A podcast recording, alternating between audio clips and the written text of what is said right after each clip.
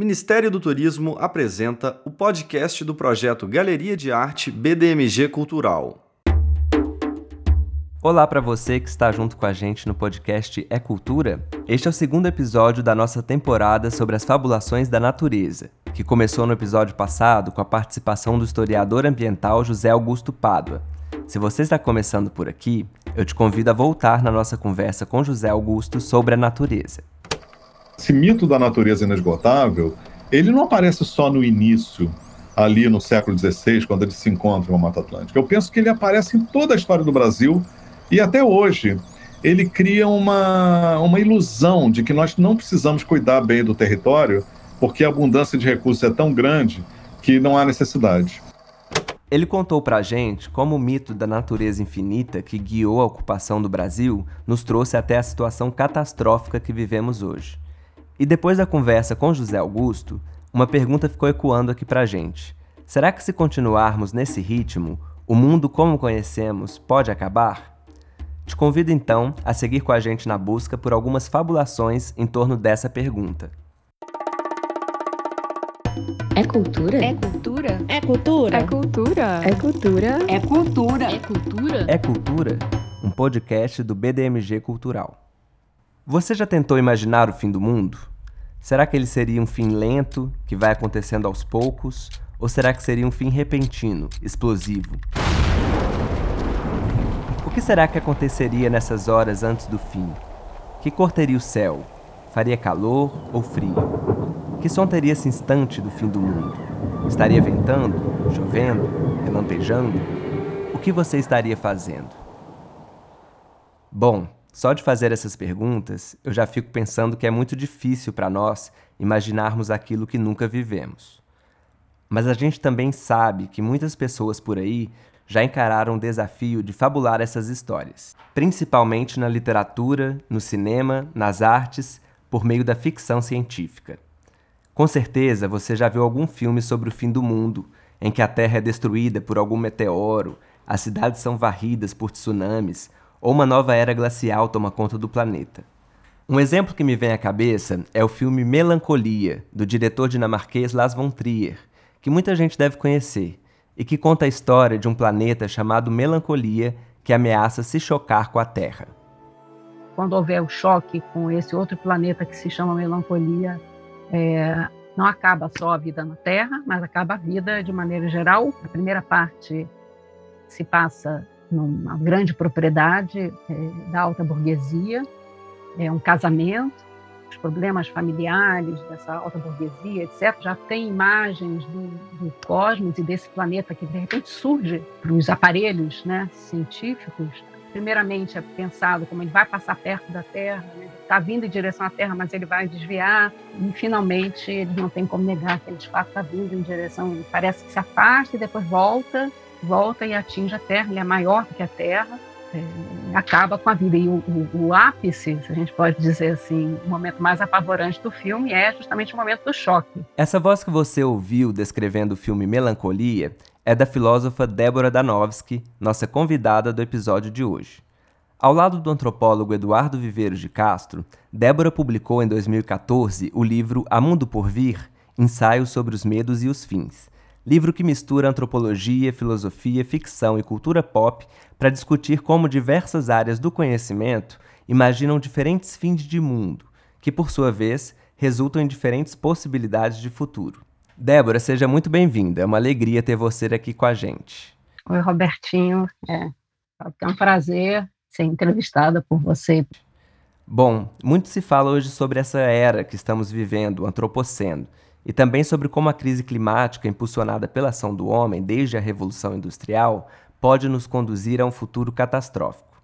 Eu queria então começar por essa pergunta: o que é, afinal, o antropoceno?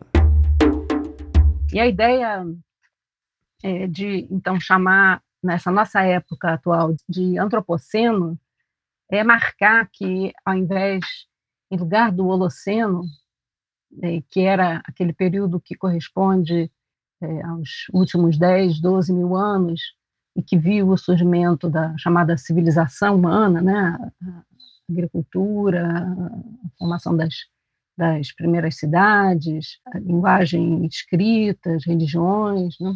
ou seja, digamos assim, o florescimento, entre aspas, da, da civilização humana, é, ao contrário do, dessa época, que é, climaticamente falando era uma época de, é, bastante homogênea, agora muitas condições e processos é, da Terra foram estão sendo né, profundamente alterados pelo impacto humano, principalmente desde o início da industrialização. O termo antropoceno, é, dependendo é, da comunidade acadêmica, científica, é, que discute esse termo, ele tem, a partir daí, tem ganhado é, significados muito diferentes. Né? E quais as alterações em que esse termo marca? É, estão ocorrendo cada vez de forma mais acelerada. É, primeiro, sem, sem me preocupar com a ordem aqui, né? é, um, um, enorme aumento na erosão, no transporte de sedimentos é, é, acarretado pelo processo de urbanização, pela industrialização, agricultura, etc.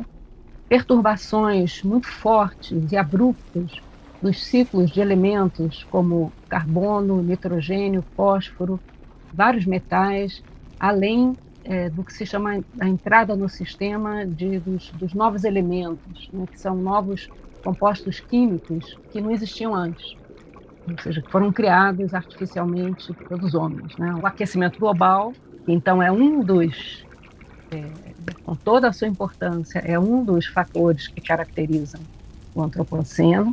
A elevação do nível do mar, a acidificação dos oceanos, a propagação nos oceanos de, das chamadas zonas mortas, que já é uma realidade, mudanças, é, mudanças rápidas na biosfera, tanto é, no solo, na terra, quanto é, no mar, biosfera é, marinha, em função é, da destruição dos habitats, da caça, né, pesca industrial é, ou não industrial. E o debate fora da geologia já vai dizer respeito a outra coisa, é, sobretudo ao fato de que esse nome antropoceno parece que recoloca no centro do debate o homem, né? E aí o próprio conceito de homem é muito problemático, né? Você falar o homem, né? Como se o homem pudesse ser caracterizado de maneira completamente uniforme para todos os, os humanos, todos os povos humanos, né? Então você tem outras propostas, isso para falar bem brevemente, né? Mas tem outras propostas de nomes, como capitaloceno, plantationoceno, tanatoceno, de morte, né? É, termoceno, por causa do aquecimento do planeta, mas é mais ou menos isso o panorama.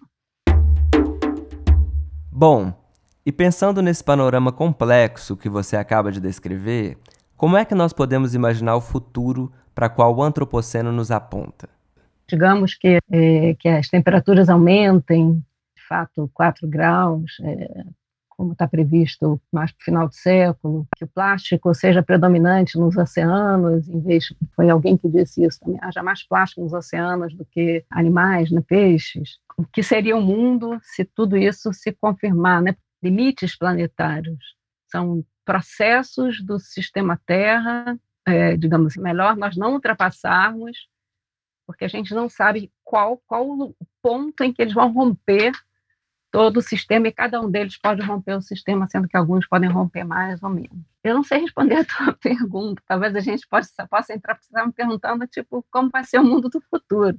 Para falar disso, a gente já vai ter que entrar um pouco na, na ficção científica, né? Enfim, tem vários estudos, na verdade, por exemplo, dizendo, bom, a gente fala até o final do século vai ser isso, isso, isso, mas final do século parece que, embora não esteja, parece que está muito longe.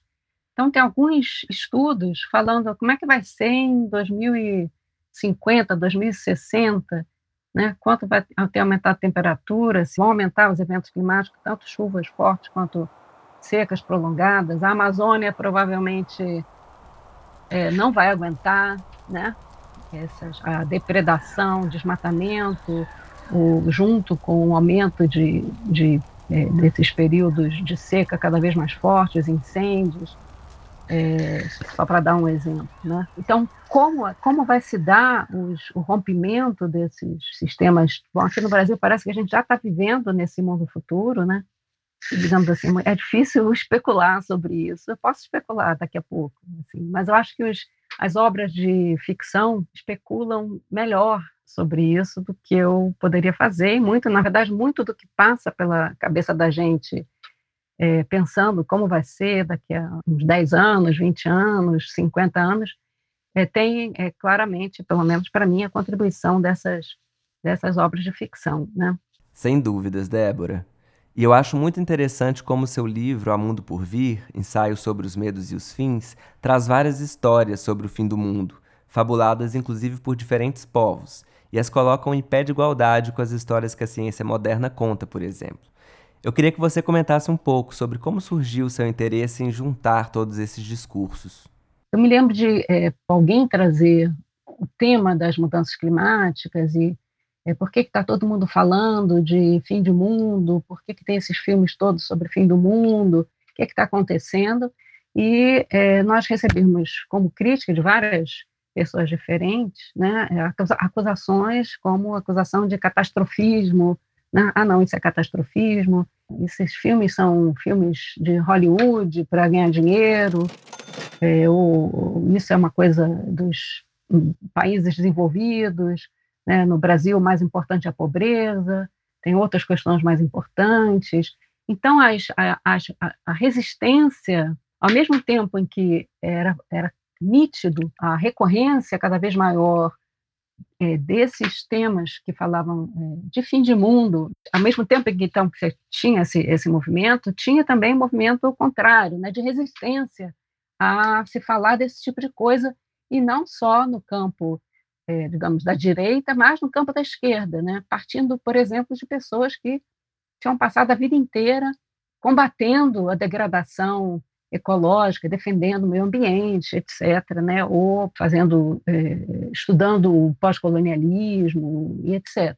Né? E então a gente é, juntou, juntou tudo, né? E, e, pensamos, vamos fazer um, um livro né, falando sobre o fim do mundo, que quando você fala no fim do mundo, você já necessariamente inclui esses discursos não científicos, a gente não vai ver é, cientista falando em fim do mundo. E fim do mundo pode querer dizer muita coisa. Então, quando a gente parte dessa expressão, já vem embutido o mundo e o fim, né, que pode querer dizer várias coisas diferentes. Né? O mundo é sempre o um mundo de determinados sujeitos, determinadas, determinados povos, né?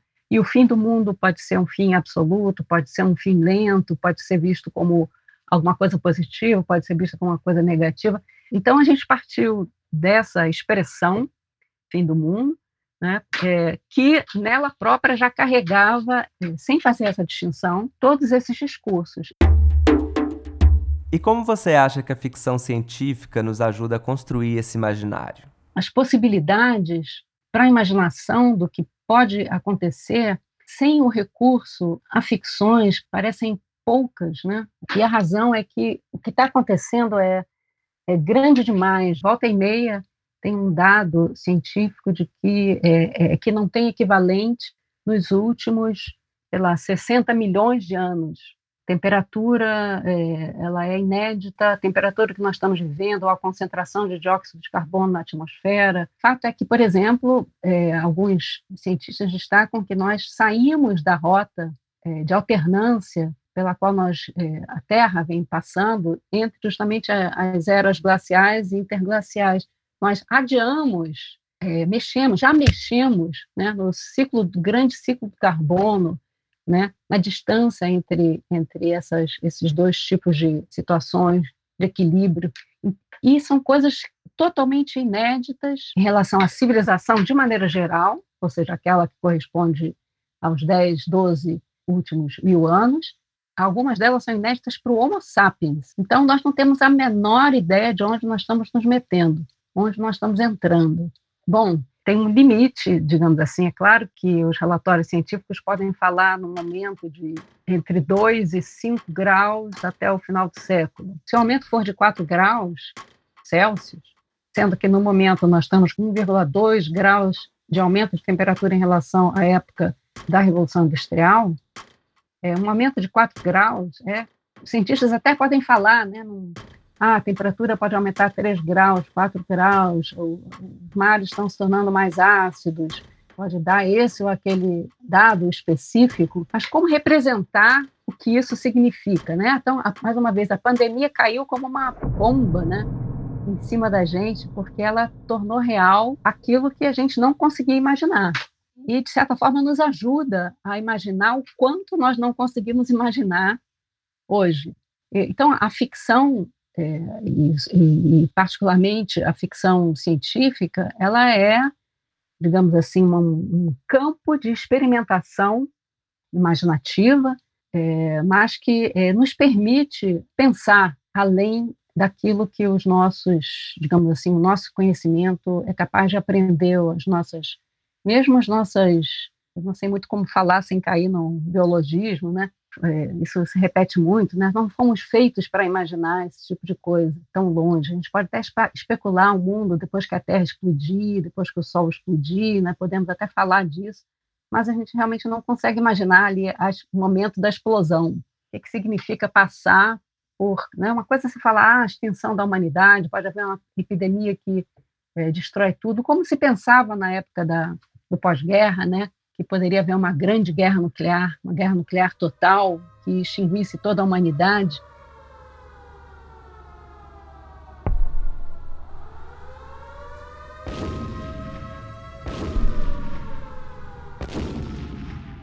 Mas o que significa imaginar, nos imaginar, so, imaginar um mundo sob uma guerra desse tipo? A ficção científica surge, e já surgiu desde o início, né, como fundamental é, para a gente poder pensar, não só imaginar, né, mas pensar sobre o tamanho da, das mudanças que a gente está vivendo. E eu fico aqui pensando que, se por um lado existem ficções que imaginam o fim do mundo, por outro, a gente também tem várias ficções por aí que negam a possibilidade desse fim, não é? Que negam também a emergência climática e crises de todas as ordens, como esta que estamos atravessando, por exemplo. Inclusive, no episódio anterior, a gente conversou um pouco com o historiador José Augusto Pádua sobre esse mito da natureza infinita, que foi determinante na forma como a nossa sociedade enxerga, ocupa e destrói a natureza e o nosso território. E já que a gente está falando de fabulações e ficções, eu queria que você comentasse um pouco sobre como você enxerga essa questão do negacionismo. Eu, eu comecei a pesquisar sobre o negacionismo, na verdade é, é uma coisa que é, me afeta quase é, na pele já há algum tempo, e eu, eu resolvi pesquisar de maneira um pouco mais séria, né? sobretudo pelos meus encontros em debates, discussões com pessoas que é, podiam aceitar várias coisas, mas negavam que estivesse acontecendo as mudanças climáticas. Claro que quando, quando isso vem de pessoas que são pagas pela agroindústria ou pagas pela pelas grandes companhias de combustíveis fósseis, é, para dizer esse tipo de coisa, é, é, até fácil de entender, porque tem muito dinheiro rolando na contra-propaganda. Mas quando isso vem de pessoas normais, digamos assim, próximas da gente, né? mais ou menos próximas da gente, é um, de fato eu não entendi, não entendi assim, e, e, como eu não sou cientista, é, não sendo cientista, você não pode é, apelar para argumentos do tipo, não, as moléculas de CO2 fazem assim, assado, você tem essa prova, essa aquela prova, embora eu tenha, tente ler artigos de mais de divulgação científica, eu não posso recorrer a esse tipo de argumento, né? Então, sei lá, você acaba extrapolando um pouco e acusando, né, um pouco também as pessoas terraplanistas, é, me parecia que isso merecia um estudo mais aprofundado. Então, a minha ideia foi recuar o negacionismo, que o termo negacionismo surgiu por um historiador francês, o negacionismo, para falar dos negacionistas do Holocausto, que é esse grande crime, que é quase o, o paradigma né, do crime de Estado, do genocídio é, de Estado. Né? É, mesmo com todas as provas e evidências que existem, havia e ainda há aqueles que negam que tenha acontecido é, isso, por exemplo, um genocídio de judeus e outros povos, né, que aconteceu durante a Segunda Guerra sob o regime nazista alemão, é, me pareceu que era importante é, frisar parentesco desse negacionismo climático é, com o negacionismo do Holocausto. São as mesmas pessoas que negam o aquecimento global, que o regime militar implantado no Brasil torturou e matou uma quantidade que eu não sei nem repetir aqui é, de pessoas, de indígenas, etc., é, terraplanistas, é, anti-vacina, fascismo. Por que, que isso tudo se junta novamente? E por que, que é, é, tem acontecido eventos climáticos também, os quais, quando presenciados, é, são chamados de holocausto? Por exemplo, recentemente, não só a, a, os incêndios na Amazônia, provocados criminosamente, mas antes disso, o, o, aquele enorme incêndio que aconteceu na Austrália, que algumas pessoas chamaram de holocausto, né? pela quantidade não só de, de vegetação que foi dizimada, mas de vidas animais que foram dizimadas. Tudo isso talvez possa caracterizar a nossa época. Realmente, Débora, eu acho mesmo importante a gente prestar atenção nesses acontecimentos e nesses paralelos, porque afinal a conta vai chegar para a gente e para as próximas gerações, né? Mas como o fim do programa está mais perto que o fim do mundo, eu acho que seria legal a gente terminar trazendo também outras histórias sobre o fim. Até porque em nosso próximo episódio a gente conversa com a dona Lissa, artista indígena Patachu, que traz algumas visões muito interessantes sobre essa possibilidade do fim. Em outras palavras, um outro fim de mundo é possível? O fim enquanto degradação, que é o que talvez nós estejamos vivendo, degradação ecológica, degradação, e aí vai envolver né, a degradação econômica, degradação política, né? Ou, ou mudança política, né? mas esse fim é, não significa que não vai ter gente vivendo no que, no que vem justamente com e após essa degradação. Né? Então, me incomodava falar em fim quando a gente sabe que vai ter tanta gente vivendo isso que está acontecendo. Né? Não, a gente não está falando aqui da, do, da extinção da espécie humana, pode até, que, pode até ser que ela aconteça, mas até segunda ordem não vai ser tão cedo que isso vai acontecer. Então, é, me parece me parece injusto, me parece ainda injusto é, ficar insistindo nessa coisa do fim, quando tem tantos povos é, que já estão, que já passaram por fins não semelhantes, mas fins de mundo, a gente pode dizer, e outros tantos povos, e o nosso povo também, que está passando e vai passar por outros fins de mundo. Né? Adiar um tipo de fim do mundo e para, é, digamos assim, tomar nas nossas próprias mãos, embora isso seja muito meio utópico, né? Tomar nas mãos, não, não acredito mais numa espécie de, sei lá, uma espécie de revol grande revolução que mude tudo de uma vez por todas, né? Mas to tomar das nossas mãos e dizer, não, a gente não quer acabar desse jeito, a gente não quer acabar é, sendo mortos que as grandes companhias de petróleo querem continuar, querem aproveitar as rotas abertas no ar para passar os seus navios por ali, ou porque a grande agroindústria quer derrubar a Amazônia para, né, é, não é isso que a gente quer, a gente quer outra coisa. E aí, pensando desse jeito, talvez se abra é, outras possibilidades, né, não para negar o fim, o fim do mundo, um tipo de fim do mundo, porque é, de fato, nós já é, passamos para uma outra época, né, para, um, como eu falei, uma coisa totalmente desconhecida, com a qual a gente vai ter que lidar, mas a gente vai lidar. Talvez outras pessoas, talvez os índios, aquele punhado de índios sobrando ali no, numa montanha, né, como, como disse o Rassamin. Depois que acabar o mundo de vocês, ainda vai sobrar, nem que seja um punhado de indígenas Seja no meio da floresta ou no alto das montanhas, sempre vai ter gente vivendo e fazendo as coisas, descobrindo maneiras de viver. É importante falar em fim de mundo, eu acho, mas é importante ter razão, contar todas essas histórias, né? É importante adiar, ter ideias para adiar o fim do mundo, saber não só viver bem, mas morrer bem. É isso, Débora. E falando em formas de imaginar outros fins e começos possíveis, eu vou aproveitar esse gancho para já convidar você aí que nos ouve para acompanhar a gente no próximo episódio, onde eu converso com a professora e artista indígena Dona Lissa Patachu sobre esses e outros assuntos. Débora, muitíssimo obrigado por essa conversa. Foi um prazer imenso falar com você. Eu que agradeço muito e se cuidem, fiquem todos bem, continuemos assim, podendo nos encontrar pelo menos aqui é, no virtual. Eu sou Roberto Romero e este foi o podcast É Cultura, um podcast do BDMG Cultural em parceria com Micrópolis.